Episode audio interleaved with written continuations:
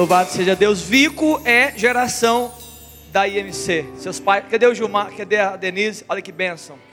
Hoje o Vico vai trazer uma mensagem. Eu queria orar por ele, abençoar a sua vida.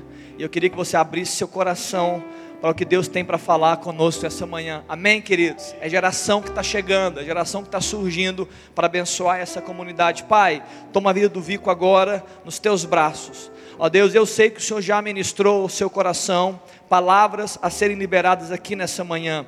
Ó Deus, que todo este ambiente espiritual seja um ambiente, ó Deus, encharcado da tua graça, do teu favor, da tua presença. Ó Deus, que essa palavra seja fluida e, ó Deus, possa abençoar a igreja, Deus, que está, ó Deus, reunida neste lugar, a tua igreja. Que todos nós, ó Deus, do mais novo ao mais velho, recebam, ó Deus, uma palavra que venha frutificar nos nossos corações e que tudo seja feito para a glória de Jesus Cristo. Amém.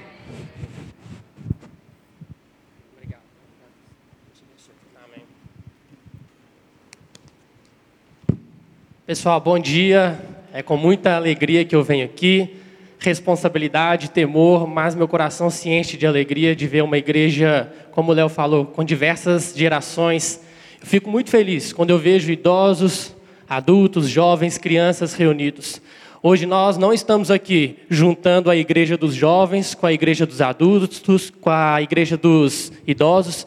Nós somos um só corpo, nós somos a igreja do Senhor. Aqui não existe a igreja do sábado ou a igreja do domingo, existe a igreja que está rendida aos pés de Jesus. Nós adoramos a Ele em um só corpo, em unidade. Amém? Gente, eu sou muito feliz de estar aqui na IMC porque eu sou fruto aqui dessa igreja. A gente está falando sobre servir, sobre, como a babá falou na oração, da responsabilidade dos pais de ensinarem os filhos no caminho em que, em que deve seguir. Eu tive o privilégio de ter o ensino dos meus pais, mas não só isso. Eu tive o privilégio também de ter sido acolhido por essa igreja. Eu cheguei aqui no final de 2001 para 2002, justamente quando estava sendo iniciado o DINC, o departamento infantil aqui da igreja. Eu sou fruto do DINC. Eu não sei se tem alguma tia aqui, né, como a gente gosta de dizer. Tem tios, tem tias ali. Tá lá em cima, tem gente lá em cima mas eu sou grato a Deus pela vida de vocês, porque vocês semearam. Às vezes vocês não têm ideia da colheita, mas Deus, Ele trabalha e Deus tem feito grandes obras através da vida de vocês. Tem o tio Robinho ali, ó, que está ali no fundo, que foi bênção na minha vida também. Eu cheguei aqui, eu devia ter 9 anos, hoje eu tenho 27 anos e tem sido uma bênção caminhar na IMC. Pessoal, eu queria trazer uma mensagem hoje. Geralmente, quando eu eu levo alguma palavra para a célula, ou outras vezes que eu preguei aqui na igreja, no culto dos jovens, eu sempre gosto de colocar um título assim da mensagem para a gente fixar, para ajudar na memória, para a gente tentar refletir ao longo da semana o tema que foi pregado. E a mensagem de hoje, o título é Independência é morte. Não independência ou morte. Estou afirmando, independência é morte e ao longo da exposição nós vamos aqui entender o porquê desse título. O caminho natural da nossa vida é buscar independência, não é mesmo? Todos nós buscamos uma independência dos nossos pais, nos casamos, temos a nossa casa, queremos ter o nosso cantinho. Nós buscamos a independência financeira para não ter mais a necessidade de depender dos seus pais para pagar suas contas, de você mesmo poder comprar aquilo que você julga necessário. Alguns buscam a independência profissional, sendo um autônomo ou empresário. É um caminho natural da vida. E geralmente a independência ela está ligada a um sinal de maturidade, de que eu já posso caminhar com as minhas próprias pernas, eu já posso tomar um rumo para a minha vida sem depender dos meus pais, daqueles que me criaram. Isso é natural. Mas hoje eu queria trazer uma perspectiva diferente. Eu queria trazer uma perspectiva da vida espiritual da nossa vida com Deus. E na vida com Deus, na caminhada cristã, não é só diferente como a lógica ela é inversa. Quanto mais dependente eu sou de Deus, mais maduro eu me torno. E quanto mais maduro eu me torno, mais dependente eu preciso ser de Deus. Entendeu como a lógica inverteu? a nossa maturidade. O Léo até trouxe uma palavra na semana passada sobre maturidade.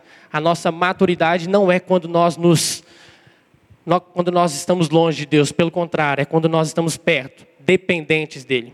Eu queria que vocês abrissem comigo no livro de Romanos, capítulo 1.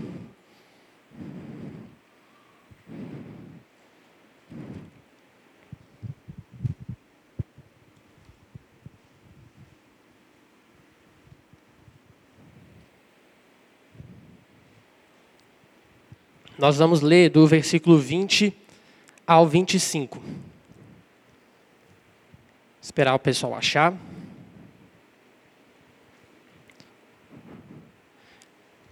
Diz assim: Pois desde a criação do mundo, os atributos invisíveis de Deus, seu eterno poder e sua natureza divina, têm sido vistos claramente, sendo compreendidos por meio das coisas criadas de forma que tais homens são indesculpáveis, porque, tendo conhecido a Deus, não o glorificaram como Deus, nem lhe renderam graças, mas os seus pensamentos tornaram-se fúteis e o coração insensato deles obscureceu-se. Dizendo-se sábios, tornaram-se loucos e trocaram a glória do Deus imortal por imagens feitas segundo a semelhança do homem mortal, bem como de pássaros, quadrúpedes e répteis. Por isso, Deus os entregou à impureza sexual, segundo os desejos pecaminosos do seu coração, para a degradação do seu corpo entre si. Trocaram a verdade de Deus pela mentira e adoraram e serviram coisas e seres criados em lugar do Criador, que é bendito para sempre. Amém. Nos primeiros capítulos de Romanos, o apóstolo Paulo, que é o autor dessa carta, ele expõe todo o pecado da humanidade desde os gentios, aqueles que não pertenciam ao povo de Israel, até os judeus, considerados os religiosos. E nesta passagem que nós acabamos de ler, Paulo diz que aqueles homens que, mesmo tendo conhecido a Deus e não o glorificaram, foram entregues pelo próprio Deus aos seus desejos pecaminosos. É o que diz no versículo 24. Por isso Deus os entregou à impureza sexual, segundo os desejos pecaminosos do seu coração. E se a gente seguir adiante o contexto, não só a impureza sexual, mas vários outros pecados. Você pode ler com calma depois. E a pior consequência, gente, que pode acontecer na vida de alguém é ser entregue aos seus próprios desejos. É quando nós nos tornamos independentes de Deus e passamos a governar a nossa própria vida. Quando isso acontece, a palavra diz que nós passamos a adorar seres e coisas no lugar do Criador. Nós nos tornamos nossos próprios deuses com D minúsculo, porque nós achamos que nós estamos no controle, que nós somos capazes de tomar as melhores decisões, que não preciso de um Deus para governar, para guiar a minha vida. Isso me remete à queda no Éden. Isso me remete lá no princípio, lá na criação. E eu queria que vocês abrissem comigo agora, em Gênesis, capítulo 2.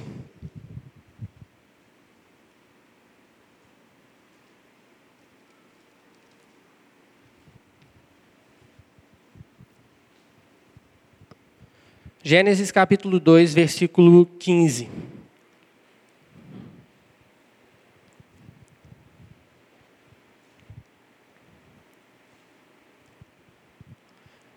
O Senhor Deus colocou o homem no jardim do Éden para cuidar dele e cultivá-lo.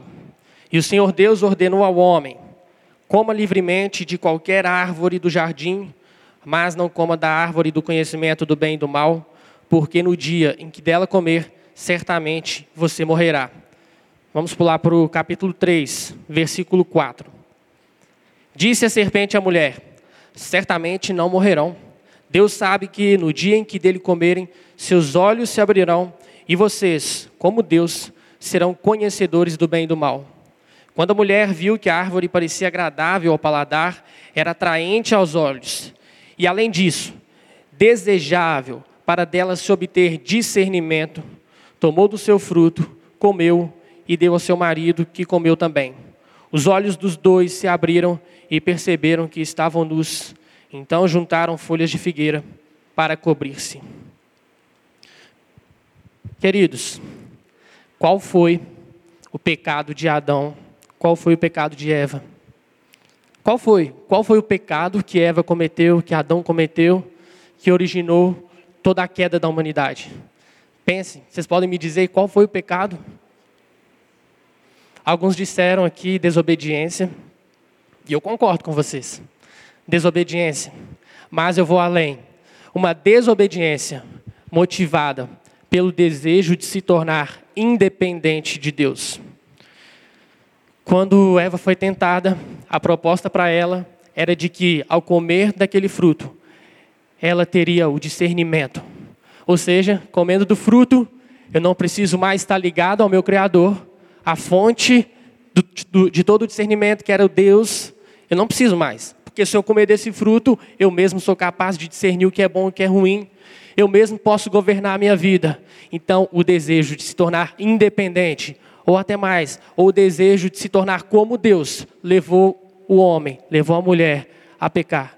E esse tem sido o dilema. E a partir daí começou então os homens a acharem que, são, que estão no controle, que podem governar suas próprias vidas. E que, que isso aconteceu? Qual foi o resultado disso? Eles foram expulsos do jardim e a presença de Deus deixou de habitar entre eles. Portanto, queridos, a independência de Deus, a independência de Deus nos leva a um caminho de morte. A partir daquele, daquele momento, houve morte, houve morte espiritual. A presença de Deus, ela separou ali da presença dos homens. E isso vai de encontro ao título dessa mensagem, que independência é morte. E vocês podem achar que eu estou dizendo essa mensagem aqui hoje para aquelas pessoas que negaram a Deus abertamente, aquelas pessoas que escolheram viver de forma independente, assim como falou aqui, como a gente leu no livro de Romanos, no capítulo 1, em que Paulo direciona aquela mensagem falando dos pagãos que viviam dessa forma e não estavam nem aí, não estavam preocupados com a vida que estavam vivendo. Eles escolheram viver assim, deliberadamente, vivendo suas próprias paixões, escolhendo pecar, rejeitar a Deus. Mas essa palavra de hoje é também para nós, é um alerta para nós que estamos aqui na igreja, que dizemos crer em Deus, que dizemos servir a Deus, mas ainda assim vivemos uma vida independente dele. É possível ter uma vida de religiosidade e ainda assim não ser dependente de Deus. Sabe por quê, queridos? Porque a dependência, ela não tem a ver com a religião em si. A dependência tem a ver com relacionamento. Nós lemos aqui uma parte do capítulo 1 de Romanos, em que Paulo se refere aos pagãos, aqueles que adoravam outros deuses, mas no capítulo 2, e depois eu convido você a ler na sua casa, a meditar em cima desse texto, Paulo se direciona aos judeus. Sabe por quê? Ele falou dos pagãos, ele falou daqueles que não criam em Deus. E os religiosos, eles se inflaram, tá vendo? Eles escolheram rejeitar Deus, olha a vida que eles levam. E aí Paulo faz um alerta: vocês que se consideram religiosos, praticam tais coisas. Os religiosos, aqueles que diziam crer em Deus, só que a diferença é que eles condenavam o pecado dos outros, mas relativizavam o seu próprio pecado, ou flexibilizavam o seu próprio pecado. É mais ou menos assim: a impureza sexual nós não aceitamos. Ah, mas a minha falta de compreensão, a minha falta de amor, a minha insensatez, o meu coração egoísta, arrogante, isso não tem tanto problema assim. Queridos, a impureza sexual é condenável. Assim como a insensatez, assim como a arrogância, e nós precisamos é, ter essa aversão ao pecado, independente da natureza dele, é pecado. E nós não podemos nos acostumar, nós não podemos nos acomodar, com isso. A Bíblia diz que todos nós somos indesculpáveis e por isso nós carecemos da graça de Deus. Ser dependente de Deus não é tomar suas decisões por conta própria e depois pedir a Deus para abençoá-la. Como se Deus fosse o nosso servo. Nós invertemos a situação. Nós, por impulso muitas vezes, ou por nosso desejo egoísta, tomamos certas decisões e depois vamos orar e falamos assim: Deus, abençoe essa decisão que eu tomei. Como se Deus tivesse a obrigação de atender todos os nossos pedidos por mesmo que esses pedidos tenham sido por motivações erradas. Ser dependente de Deus é dizer: eu não vou dar nenhum passo se a presença dele não estiver comigo. Meu pai contou uma vez um testemunho aqui na igreja, tem muito tempo, que foi fruto da conversão dele, de quando ele encontrou Jesus. Meu pai sempre mexeu com carros, sempre trabalhou com venda de veículos, e ele não conhecia a Deus, e certa vez ele recebeu um senhor que queria comprar um carro, e eles fazendo aquela negociação, a conversa estava boa, o negócio estava indo bem, e esse senhor virou para o meu pai e falou assim: Olha, está tudo indo bem. E meu pai, como um bom comerciante, vamos assinar a papelada, vamos fechar o negócio. Ele falou: Eu preciso orar a Deus. Eu preciso orar a Deus, ter uma resposta. E se Deus permitir, eu volto aqui para a gente fechar o negócio. E meu pai ficou assim, cara, como assim? Tá tudo certo. O problema, não, o problema seria o dinheiro. Se tem o dinheiro, para que pensar, para que orar? E, e ele foi para casa, os dois foram para casa. Meu pai ficou pensando e depois esse senhor voltou. Eles fecharam, se não me engano, fech, ele fechou o negócio, né, pai? Fechou o negócio. Deus tinha permitido. E esse homem, por conta desse temor, desse sinal de dependência, ele foi um agente de transformação na vida do meu pai. Através da vida desse homem, ele começou a, a discipular o meu pai. Na hora da compra, ele levou uma Bíblia. Meu pai começou a fazer um estudo com ele. Se eu estou aqui hoje, é fruto da dependência daquele homem. Claro, Deus acima de tudo, Deus fazendo toda a obra, mas usando aquele homem para salvar a vida do meu pai e, consequentemente, de toda a família. Eu não estou dizendo que. Não estou chegando a um ponto extremo de dizer, ah, então quer dizer que se eu vou no supermercado fazer uma compra, eu vou dormir e esperar que Deus me revele em sonhos a lista de compras. Não é isso, mas a palavra fala: quer comais, quer bebais, façam tudo para a glória de Deus. Então, até nas mínimas coisas, nas nossas menores ou maiores decisões, nós precisamos é, demonstrar, nós precisamos depender de Deus de fato. Nós falamos aqui que o fruto da independência é morte espiritual que, a, que o fruto da independência de Deus faz com que nós sejamos entregues aos nossos próprios desejos. É isso que fala aqui em Romanos. E eu disse que a pior consequência que pode ter na vida de um homem é ser entregue aos seus próprios desejos. E então, qual seria o fruto da dependência de Deus? Qual é o fruto da dependência? Nós já vimos qual é o fruto da independência. Quando nós entregamos a Deus o nosso coração e reconhecemos que somos dependentes dele, o nosso coração é transformado dia após dia. O fruto da nossa dependência de Deus, sabe o que é? É mudança de caráter. Aquele que era arrogante passa a ser humilde. O briguento passa a ser um pacificador. O egoísta passa a ser generoso. O explosivo passa a ser manso. Aquele que expressava ódio passa a expressar amor são sinais, são as consequências de uma vida dependente do Senhor.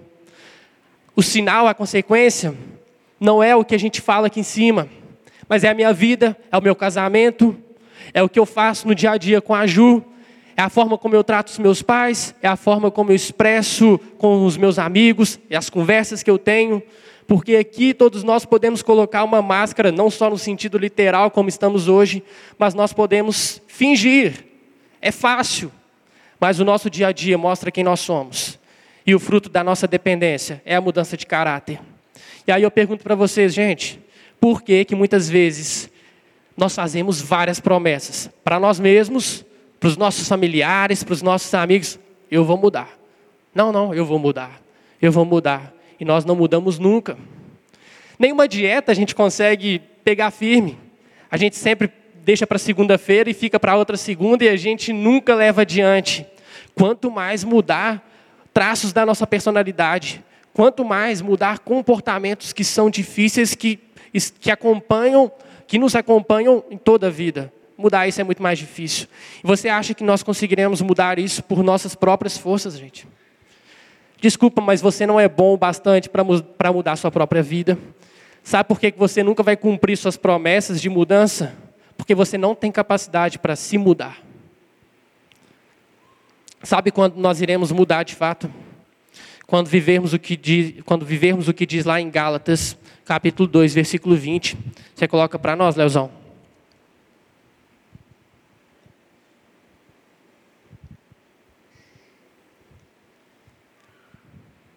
Diz assim: Fui crucificado com Cristo, assim já não sou eu quem vive, mas Cristo vive em mim.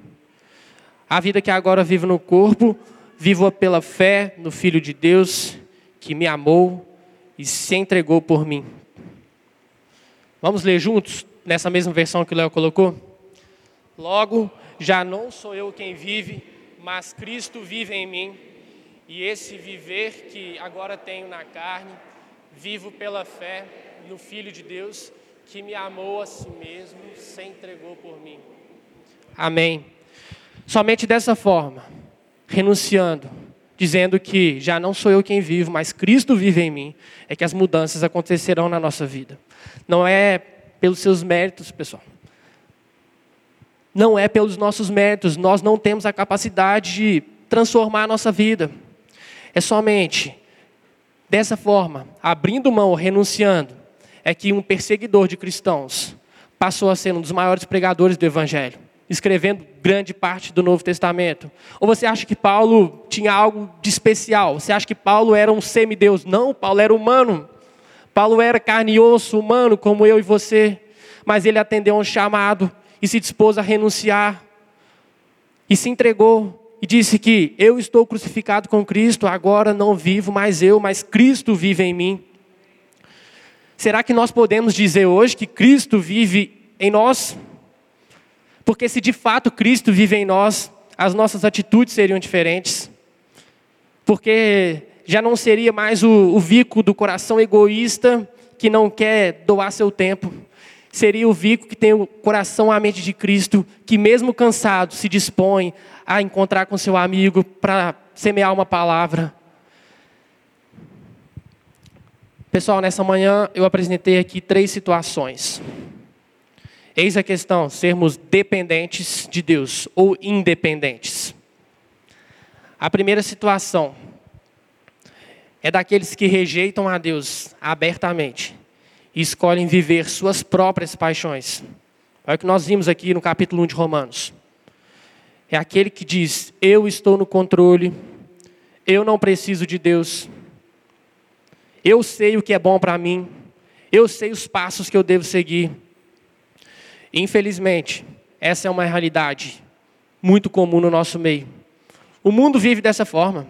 O mundo coloca o homem no centro de todas as coisas. O homem, o homem não precisa de Deus, porque ele acha que ele mesmo dá conta das suas responsabilidades, ele acha o que é melhor para ele.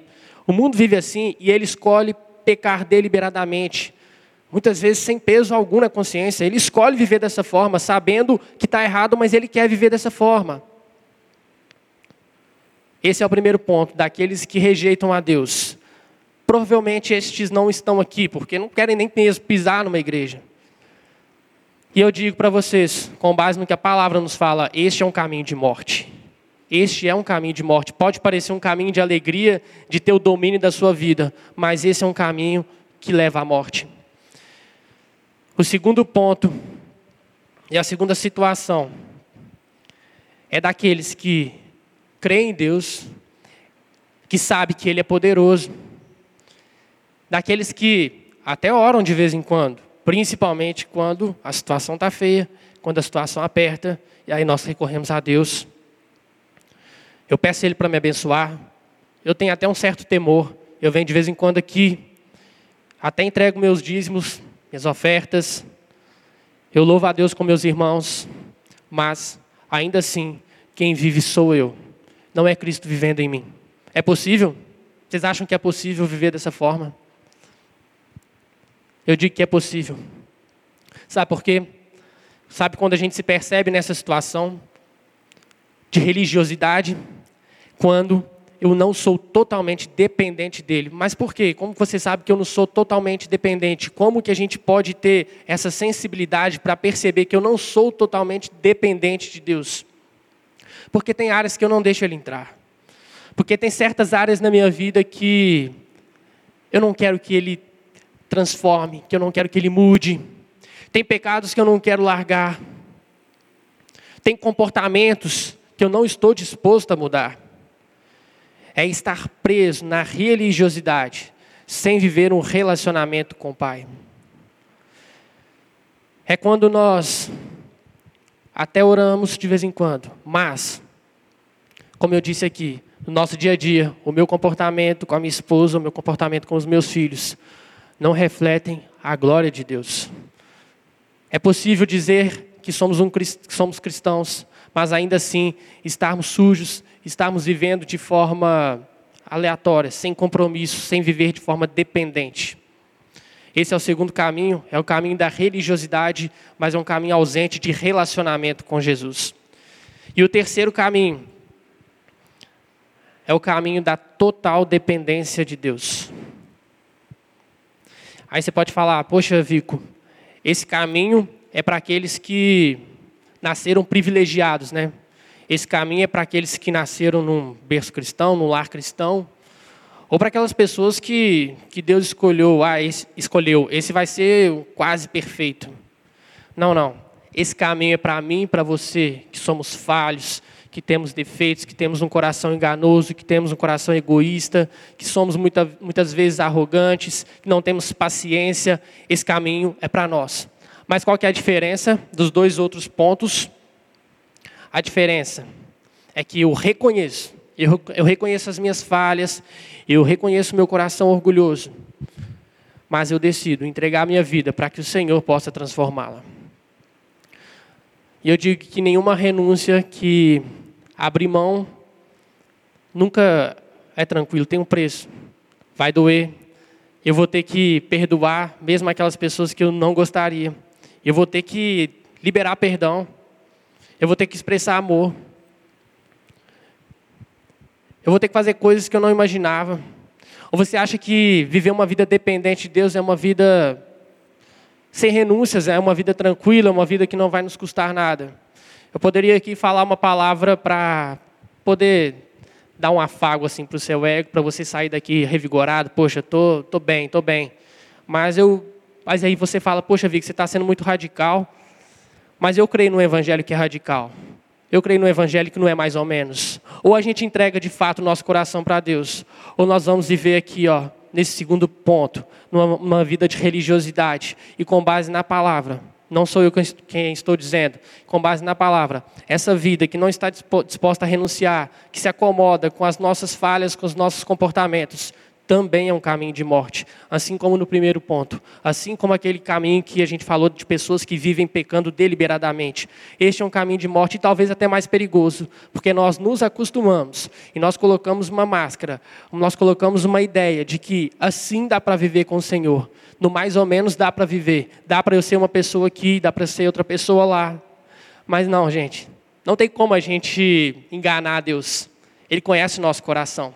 Por isso eu incentivo vocês, por isso eu incentivo a igreja, desde os jovens até os mais idosos, a viver uma vida de dependência total, de reconhecer suas falhas e de não aqui se orgulhar porque você é melhor que o outro, mas de viver conforme nós lemos em Gálatas, conforme Paulo falou. Agora não sou eu quem vivo, mas Cristo vive em mim. E isso não é de um dia para a noite, isso não é de uma hora para outra. Exige um processo. O problema é quando nós paralisamos no processo e nós ficamos igual aquele sapo né, na água que se acostuma com a água morna e ele não quer sair de lá, porque ele nem percebeu a temperatura aumentando. E nós, na nossa vida de religiosidade, nós muitas, muitas vezes temos esse caminho perigoso de achar que estamos fazendo tudo para Deus, sendo que nós estamos como Eva e como Adão, colocando o nosso eu no centro colocando um desejo de se tornar deuses capazes de governar nossa vida. Não façam isso. Esse é um caminho de morte. E quando a gente segue esse caminho da total dependência, pode ser que nem todas as suas vontades se cumpram. Ou melhor, vou dizer, nem todas as suas vontades vão se cumprir, porque muitas delas estão motivadas por enganos. E às vezes a gente cria uma sensação de que Deus joga contra nós que o que a gente quer é diferente do que Deus quer. Mas eu digo que para você, a palavra nos diz que a vontade, que a vontade dele é boa, perfeita e agradável. Leozão, coloca para mim Romanos capítulo 12, versículo 1.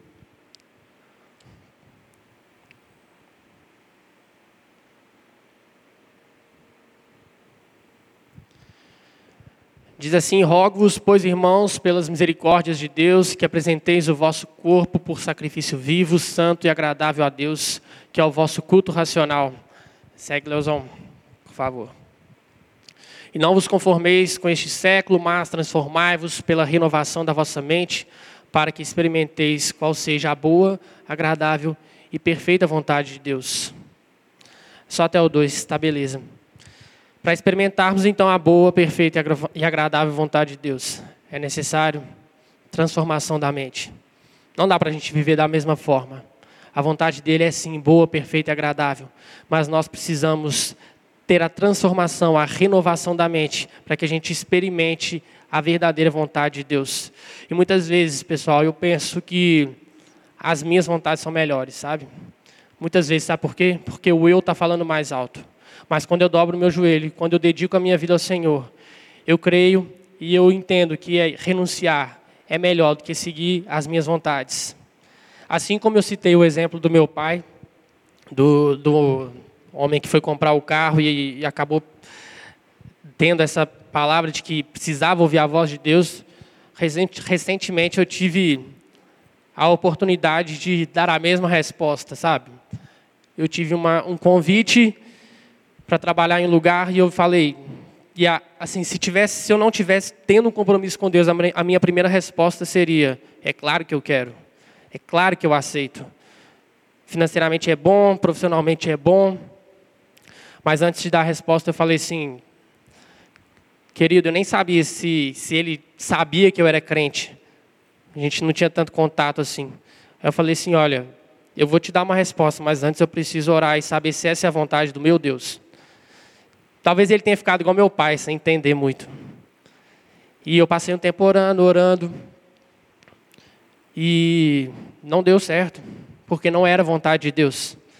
Eu queria, eu queria muito, mas eu creio que a vontade de Deus foi feita.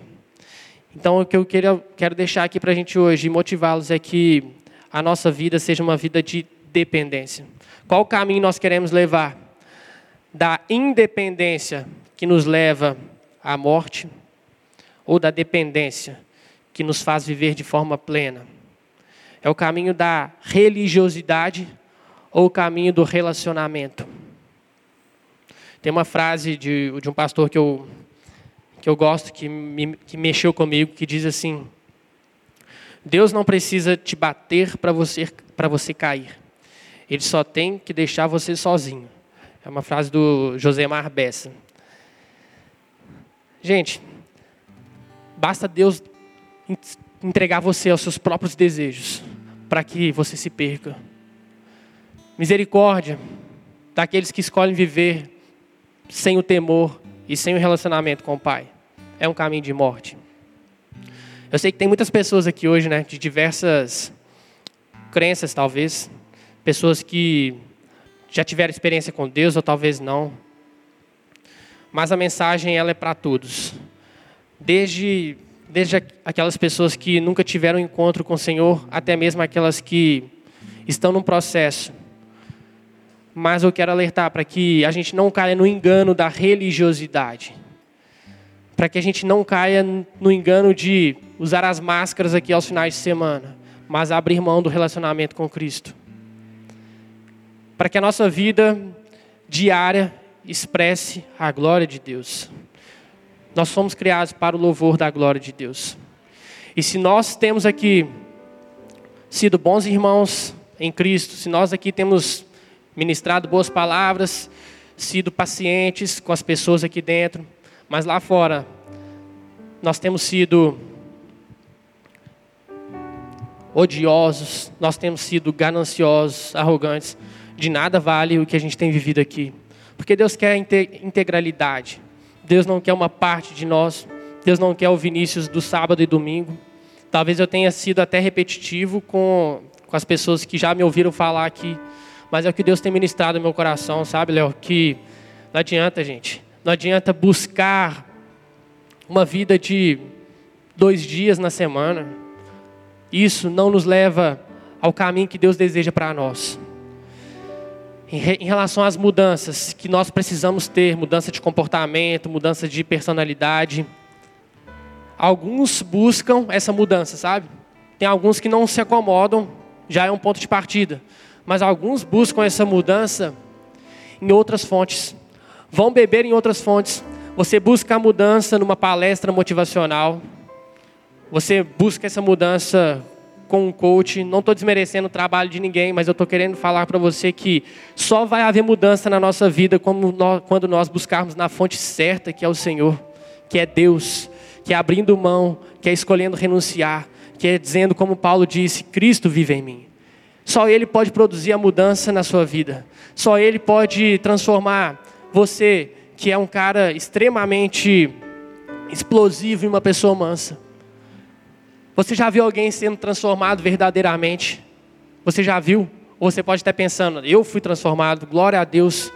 Porque a gente, se a gente parar para pensar, como que eu posso ter mudado dessa forma, se não for Deus agindo em mim? Só Ele pode provocar toda essa mudança. Só Ele pode colocar o nosso coração quebrantado. Não vai ser essa palavra que eu estou dizendo hoje que vai mudar a sua vida. Ela pode até ser um start, ela pode até te motivar, mas vai ser a sua busca diária, vai ser a sua sede, vai ser a sua fome pela presença de Deus que vai fazer você ser uma pessoa mais parecida com Cristo. Esse tem que ser o nosso foco. Esse tem que ser o nosso objetivo, sermos parecidos com Cristo. Ainda que isso envolva abrir mão de certos sonhos, de certas prioridades. Sabe o que Deus fez comigo nessa quarentena? Ele reorganizou as prioridades da minha vida. E glória a Deus por isso, porque se eu tivesse seguido a minha lista de prioridades, eu não estaria vivendo o que Deus tem para mim. As nossas prioridades muitas vezes são enganosas. Muitas vezes elas, elas nos levam a lugares em que Deus não queria que nós estivéssemos. E a gente acha que está fazendo a coisa certa. E nós vamos agora orar. Eu queria que, que a gente parasse assim e meditasse, sabe? Que toda distração, daqui a pouquinho a gente vai embora, a gente vai almoçar, mas que você pensasse agora na sua vida não pensasse no almoço, não pensasse na programação do domingo, mas refletisse sobre o que você tem vivido. Você tem vivido uma vida independente ou você tem vivido uma vida dependente de Deus? Entregue a Ele. Senhor, pode mexer nessa área. Senhor, pode entrar. Eu entrego a minha vida para o Senhor. Eu queria que você que se sente assim hoje, que precisa ser mais dependente da graça, que precisa ser mais dependente de Deus, não só da boca para fora, mas de coração. Você que tem andado às vezes disperso, você que tem lutado para mudar seus comportamentos, você que já prometeu várias vezes, eu vou mudar, mas não muda. Você que tem lutado com isso, eu queria que nesse momento você pensasse: será que eu estou lutando com as minhas forças? Ou será que eu tenho deixado Deus agir? Ou será que é Deus que tem vivido? Ou será que é Cristo que vive em mim? Queridos, com a sua força você não vai conseguir. Mas o poder de Deus se aperfeiçoa nas nossas fraquezas. É quando nós reconhecemos as nossas falhas, nossas limitações e falamos: Deus, pode agir através de mim. Sozinho eu não dou conta. Você que se encontra hoje talvez cansado, oprimido, porque já cansou de tentar lutar com suas próprias forças. Eu queria orar para você, para que o Senhor seja o seu vigor, seja o seu sustento. Se você se encontra, pessoal, nessa situação, eu queria que você levantasse, desse um sinal. Não para que você se exponha aqui, para que as pessoas te vejam, mas que do fundo do meu coração, que eu pudesse orar e que para aqueles irmãos pudessem te acolher nesse momento. Não fisicamente, a gente não pode, infelizmente, fazer isso, mas com uma oração, com uma palavra que vem do trono, uma palavra que vem de Deus, para que a nossa vida seja realmente transformada. Se você deseja, levante sua mão. Isso não é para mim, mas é para o Senhor. Se você deseja nesse, nessa manhã ser verdadeiramente transformado, ter um coração rendido a Deus. Se você cansou de viver na religiosidade, se você se pegou nessa religiosidade hoje, entregue seu caminho ao Senhor. Levante sua mão para que a gente possa orar, para que a gente possa ministrar na sua vida. Hoje é um culto em que nós temos aqui a participação dos jovens. E eu convido assim que os jovens estejam em guerra mesmo. Guerra espiritual. A gente conversou essa semana. É uma alegria os jovens poderem ministrar aqui. Mas existe um temor, existe uma batalha. Quando a igreja se levanta, é claro que o inimigo não está satisfeito, mas nós vamos prevalecer porque nós vamos com o Senhor à nossa frente. Enquanto o Ambrósio com a equipe que ministra essa canção, você que você possa então pensar, orar e meditar em cima dessa palavra.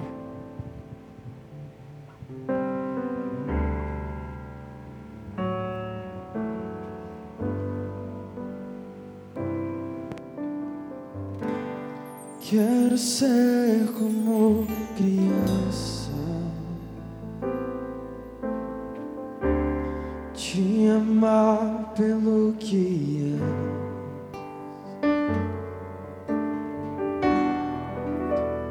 voltar à inocência,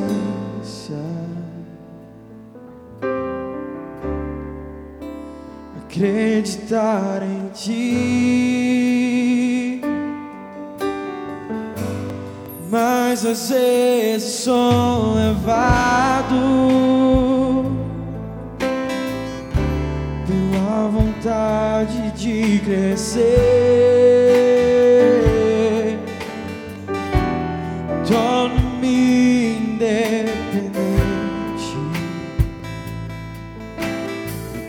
Deixo simplesmente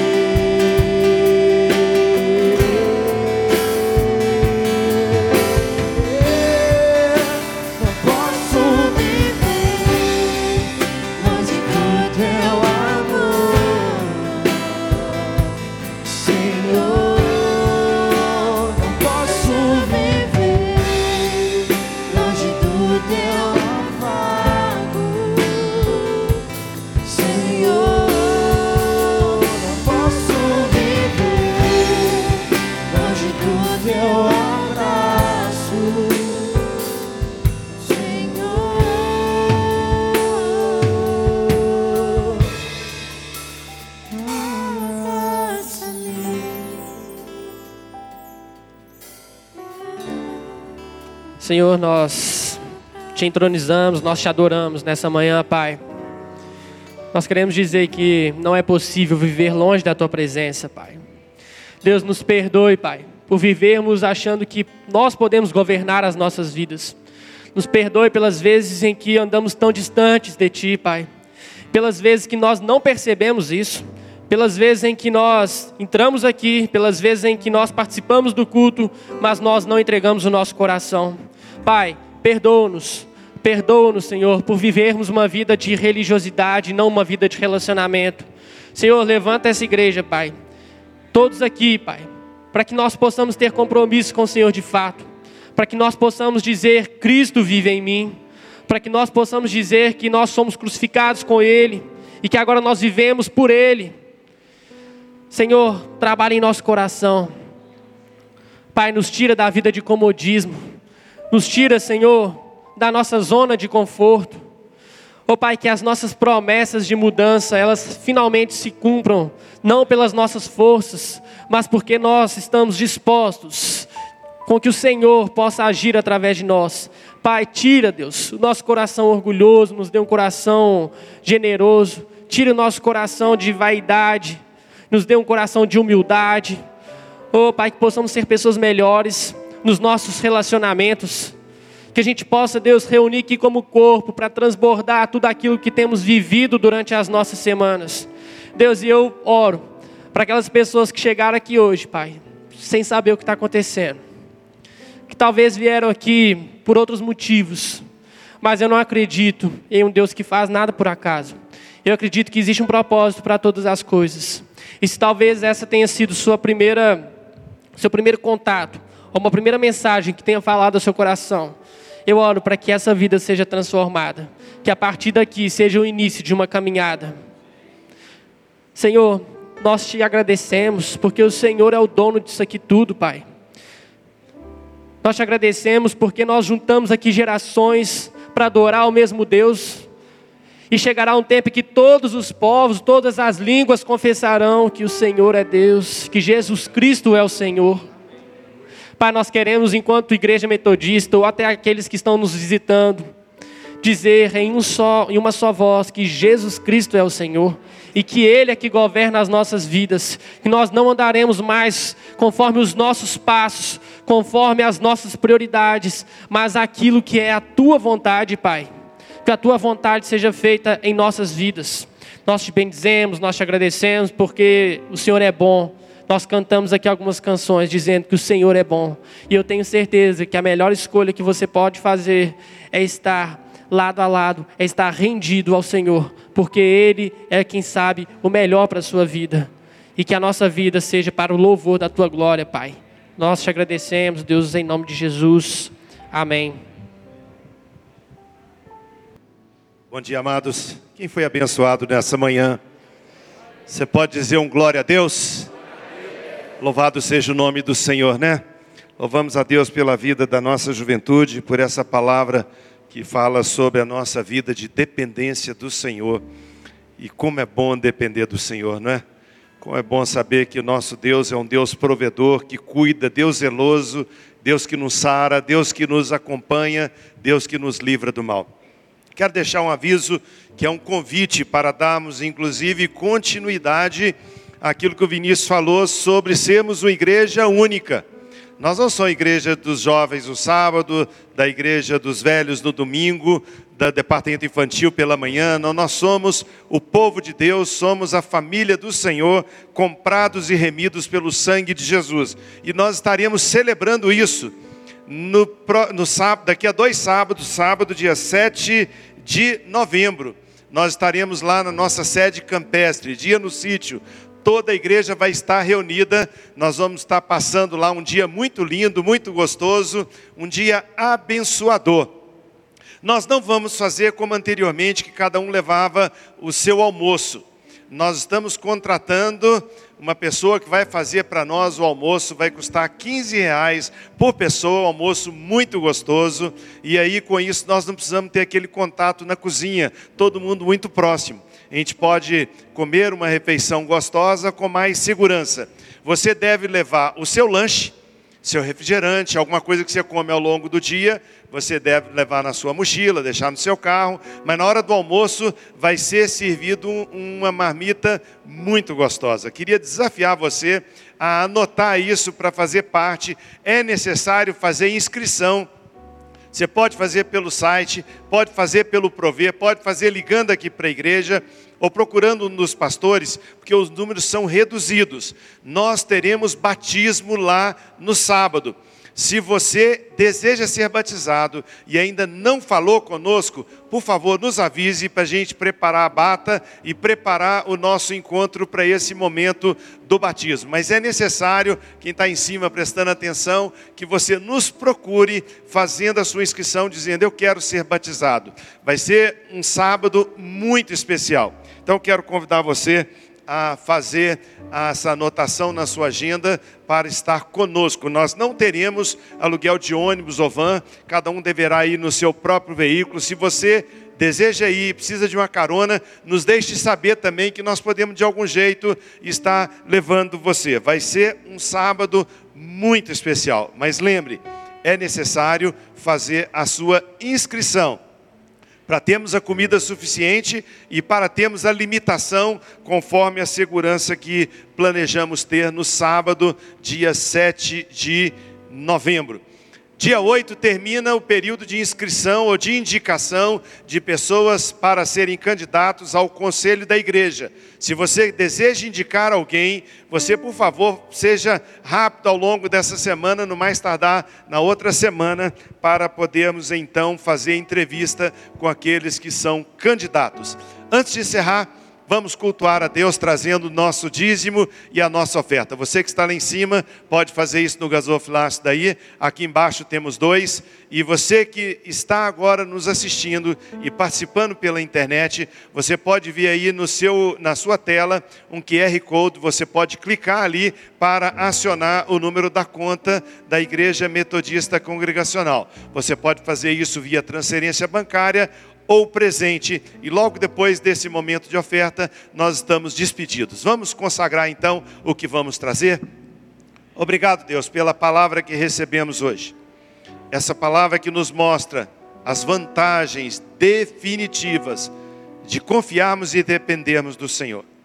Como foi falado, Deus, como foi falado, nós cremos nessa verdade, que uma vida de dependência completa de Deus é uma vida de vitória. Repreende, Deus, aquele que engana, repreende o devorador, aquele que fala que nós podemos fazer o que queremos da nossa vida. Não é assim.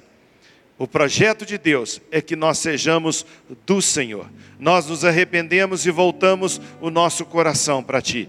Abençoa, Deus, aqueles que nos ouviram nessa manhã, aqueles que estão aqui e ouviram essa mensagem, possam entender que a total dependência de Deus é o segredo do sucesso. Antes de sairmos, Deus, e voltarmos para os nossos lares, recebe o que trazemos no altar, nossos dízimos e ofertas, e nos abençoe nesse dia. Nos leve em paz e em segurança, e que possamos, Deus, ser do Senhor e servir ao Senhor por toda a nossa vida. É o que nós pedimos e agradecemos em nome do Senhor Jesus. Amém. Deus te abençoe, deixe seu dízimo, a sua oferta e tenha um dia de bênção em nome de Jesus.